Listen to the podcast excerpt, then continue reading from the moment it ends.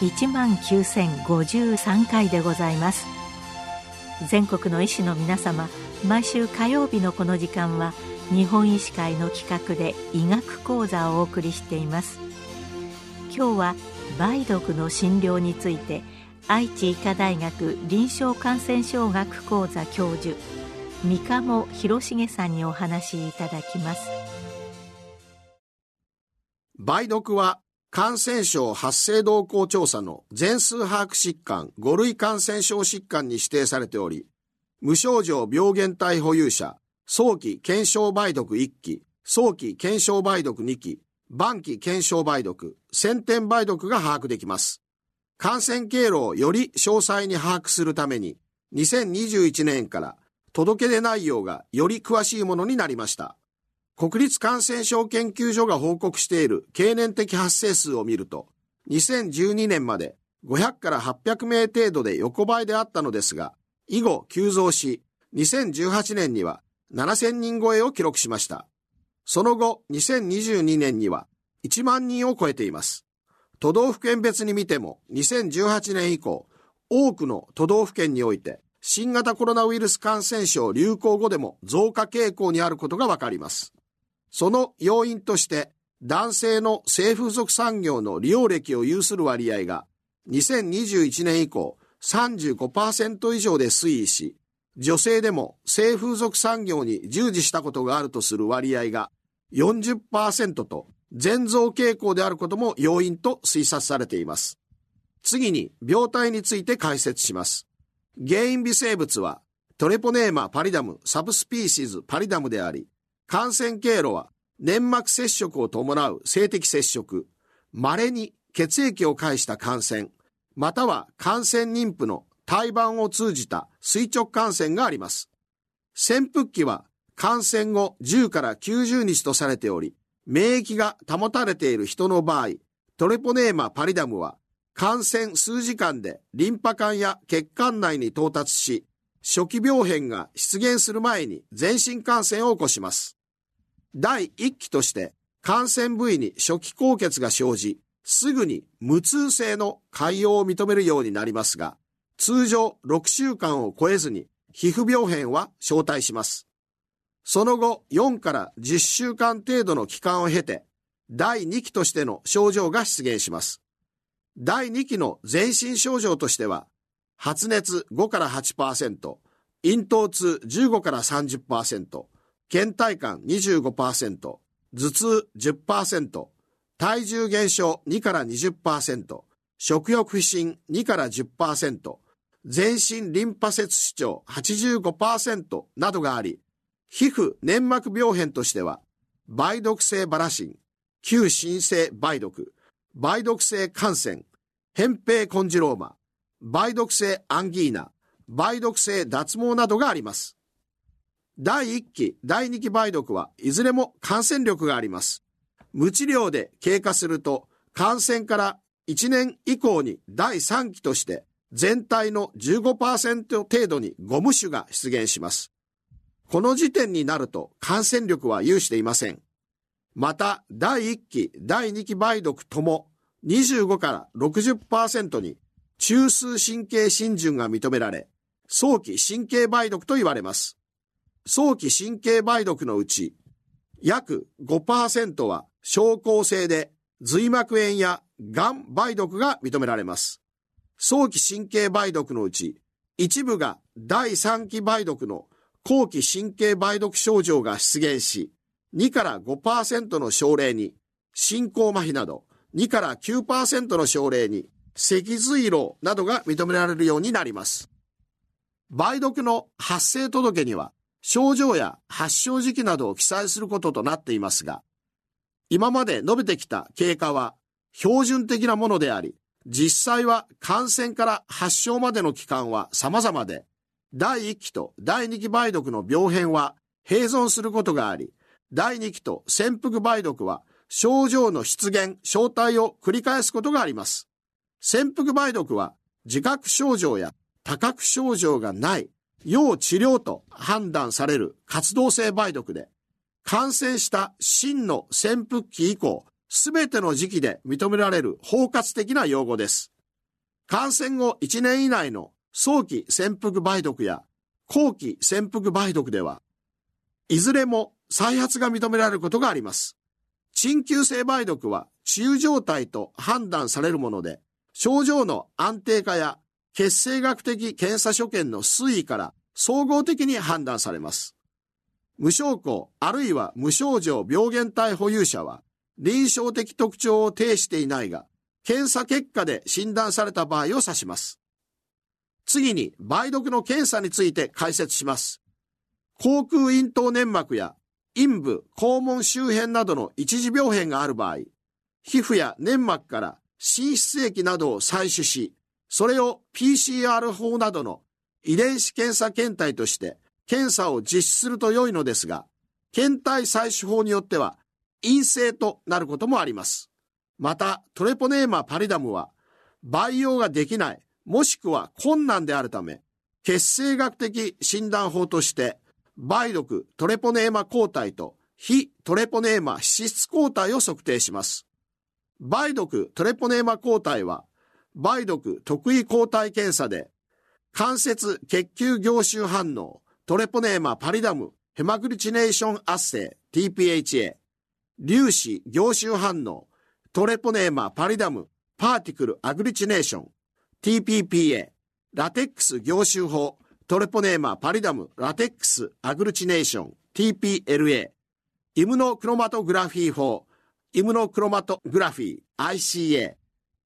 筋体そのものを抗原とした蛍光抗体法、フローレッセントトレポネーマルアンタイボディアブソープションテスト、FTAABS があります。非トレポネーマ質抗体、TP 抗体とは、梅毒血清反応、STS、セロロジカルテスト4シフィリスのことを言い、梅毒に特異的ではないが、梅毒の活動性の指標となる検査になります。結果の解釈ですが、RPR 陰性、TP 抗体陰性の場合には、非梅毒、あるいは梅毒感染のごく初期の可能性、RPR 陰性、TP 抗体陽性の場合には、梅毒治癒後抗体保有者、あるいは梅毒初期の可能性、あるいは TPHA 偽陽性の可能性、RPR 陽性、TP 抗体陰性の場合には、梅毒初期の可能性、あるいは RPR 生物学的偽陽性、RPR 陽性、TP 抗体陽性の場合には、現在の感染あるいは梅毒治癒後の抗体保有と判定します。近年では RPR よりも先に TP 抗体が要点する症例も報告されており、梅毒の診断に際しては必ず RPR、TP 抗体の両方を検査し、症状の有無、起用歴、感染リスクと血清学的検査結果から総合的に判断します。感染症法の届け出は症状有し、RPR、TP 抗体がいずれも陽性、あるいは無症状でも RPR 定量検査が16.0以上かつ TP 抗体が陽性の場合は新規梅毒患者として7日以内に管轄の保健所に届け出ることになります。定量検査は自動分析機器による自動測定、いわゆる自動化法が拡大しつつあり、数値で連続的に推移を評価することが可能です。また、神経梅毒では髄液検査で RPR 陽性、FTA-ABS または TPHA 陽性をもって神経梅毒と診断することが一般的です。次に、梅毒患者の治療法について述べます。これまで日本では海外の標準治療であるベンジルペニシリンベンジャチン水和物筋肉内単回投与が不可能で経口合成ペニシリン薬の長期投与が主たる治療レジメンでしたが、2021年1月より国内でもベンジルペニシリンベンザチン水和物ペニシリン G ベンザチンが使用可能となっています。神経梅毒を除く梅毒の第一選択薬としては、経口合成ペニシリン、アモキシリン、1回500ミリ1日3回、第1期梅毒では2から4週間、第2期梅毒では4から8週間、なお、ペニシリンの血中濃度を高めるために2週間程度、プロベネシドを併用することもあります。または、ベンジルペニシリンベンザチン水和物、ペニシリン G ベンザチン240万単位単回筋肉内注射になります。神経梅毒を除く梅毒の第二選択薬としては、塩酸ミノサイクリン、ミノサイクリン1回100ミリ1日2回。第三選択薬としては、アセチルスピラマイシン、スピラマイシン1回200ミリ1日6回4週間投与になります。神経梅毒症例では、ベンジルペニシリンベンザチン水和物は脳脊髄液内で十分なペニシリン G 濃度が得られないことが分かっており、神経梅毒にはベンジルペニシリンベンザチン水和物は適用を有していません。神経梅毒症例の第一選択薬としては、ベンジルペニシリンカリウム、1回300から400万単位、1日6回を点滴常駐で、10から14日間、もしくはセフトリアキソン。1日 1g を点滴常駐で14日間投与します。なお、ペニシリンアレルギーがある場合には、塩酸ミノサイクリンまたはドキシサイクリンを選択することもできますが、いずれの薬剤も妊婦には使用できません。日本人対象の妊婦梅毒の調査では、経口ペニシリン契約が不十分である可能性が示されていることから、ベンジルペニシリンベンザチン水和物を第一選択薬とします。第一選択薬としては、ベンジルペニシリンベンザチン水和物、ペニシリン G ベンザチン240万単位単回筋肉内注射になります。第二選択薬としては、経口合成ペニシリン薬、アモキシリン1回500ミリ1日3回。第1期梅毒では2から4週間。第2期梅毒では4から8週間になります。血中濃度を上げるためにプロベネシドを2週間程度併用する場合もあります。第3選択薬としてはアセチルスピラマイシン、スピラマイシン1回200ミリ1日6回4週間投与が挙げられます。なお、梅毒の治療を受けた妊娠女性は、治療によってヤーリッシュヘルクスハイマー反応、通称 JH 反応が強いと、サイトカインストームから早産リスクが高まるため、治療後に発熱、子宮収縮、または胎動の減少などに気づいた場合は、3回の診察を受けるようにアドバイスしておくことも重要です。ヤーリッシュヘリクスハイマー反応は、梅毒第1期の50%程度、梅毒第2期の75%程度に一過性に見られますが、通常は1日以内に消失します。ヤーリッシュヘルクスハイマー反応を副作用と誤認し、治療を中断しないように患者さんに説明しておくことも重要です。次に治療効果判定について説明します。治療効果の判定は RPR 値の減少と臨床所見を刑事的に追跡します。治療開始後、おおむね4週ごとに RPR と梅毒トレポネーマ抗体を同時に測定し、その値をフォローします。RPR 陽性梅毒では、RPR が自動化法で治療前値のほぼ2分の1、2倍希釈系列希釈法では4分の1以下となり、かつ TP 抗体値も減少傾向であれば治癒と判断します。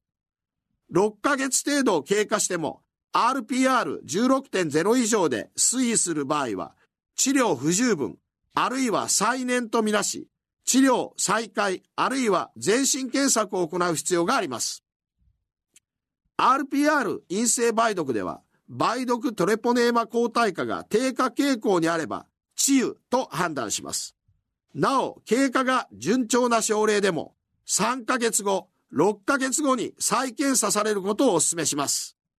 また、HIV 合併症例では、非典型的な経過を示すことがあるだけではなく、再感染のリスクも考慮し、長めのフォローアップが必要とされています。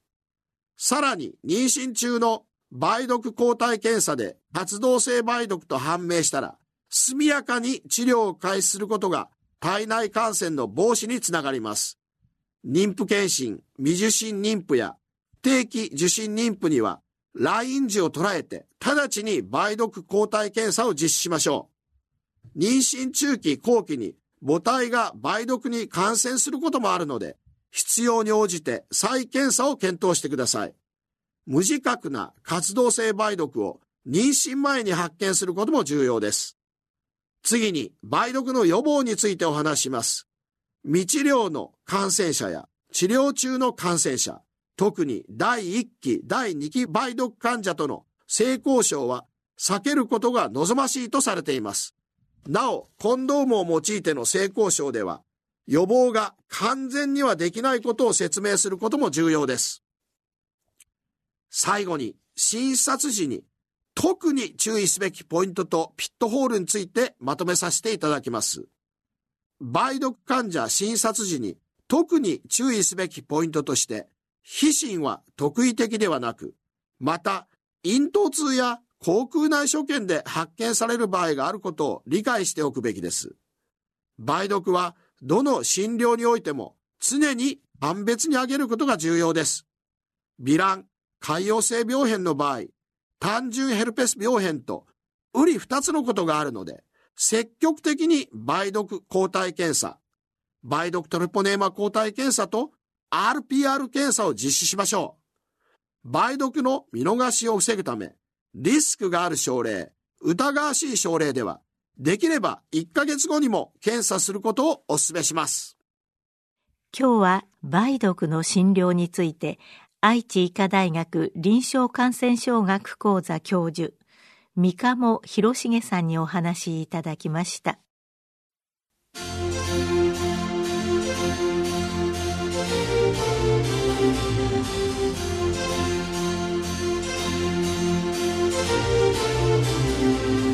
それではこれで日本医師会の企画でお送りいたしました医学講座を終わります。